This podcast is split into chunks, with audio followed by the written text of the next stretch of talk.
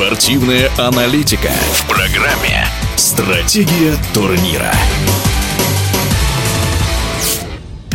6 июня в столице Венгрии стартует чемпионат мира по дзюдо. Это последние крупные соревнования перед Олимпиадой в Токио. О задачах на мировое первенство и о составе российской сборной мы поговорили со спортивным директором Федерации дзюдо России Кириллом Денисовым.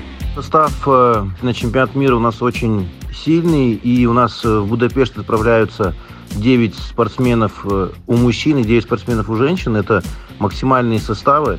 И также 8 человек у нас отправляются для участия в командных соревнованиях, которые будут в последний день. Если сравнивать с прошлым чемпионатом мира, то состав, в принципе, у нас не изменился, но изменилось то, что из-за пандемии коронавируса на самом деле поменялось все, потому что это единственный за всю историю чемпионат мира, который проходит вместе с Олимпийскими играми в один год. И сейчас все думают, все гадают, в какой форме атлеты подойдут к этому чемпионату мира, потому что Олимпиада будет уже буквально через полтора месяца.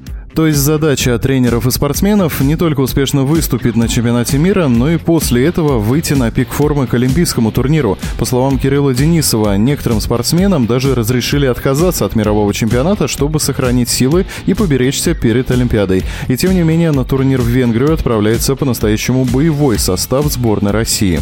Конечно, от нашей команды мы ждем максимальных результатов, как всегда. Я думаю, что наши спортсмены, они тоже всегда настроены на максимальный результат, тем более это чемпионат мира.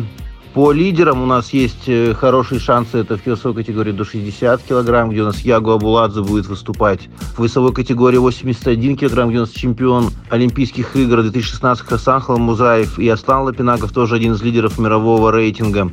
100 килограмм у нас победителей европейских игр э, в Минске. Арман Адамян будет выступать и Тамерлан Башаев, который действующий чемпион Европы, победитель э, Большого шлема в Казани, тоже будет стараться стать чемпионом мира. Отдельно стоит сказать о коронавирусном протоколе чемпионата мира. Как и на других крупных соревнованиях сезона, турнир пройдет при соблюдении строгих ограничений. Большинство из них становятся уже привычными для спортсменов, говорит Кирилл Денисов.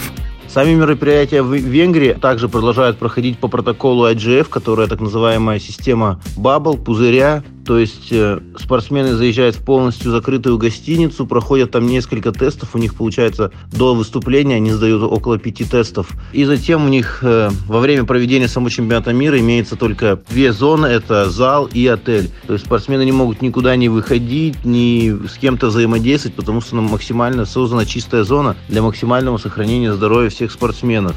За неделю с 6 по 13 июня на чемпионате мира по дзюдо разыграют 18 комплектов личных наград у мужчин и женщин, а еще медали в смешанном командном турнире. О предстоящих соревнованиях мы беседовали со спортивным директором Федерации дзюдо России Кириллом Денисовым. Стратегия турнира.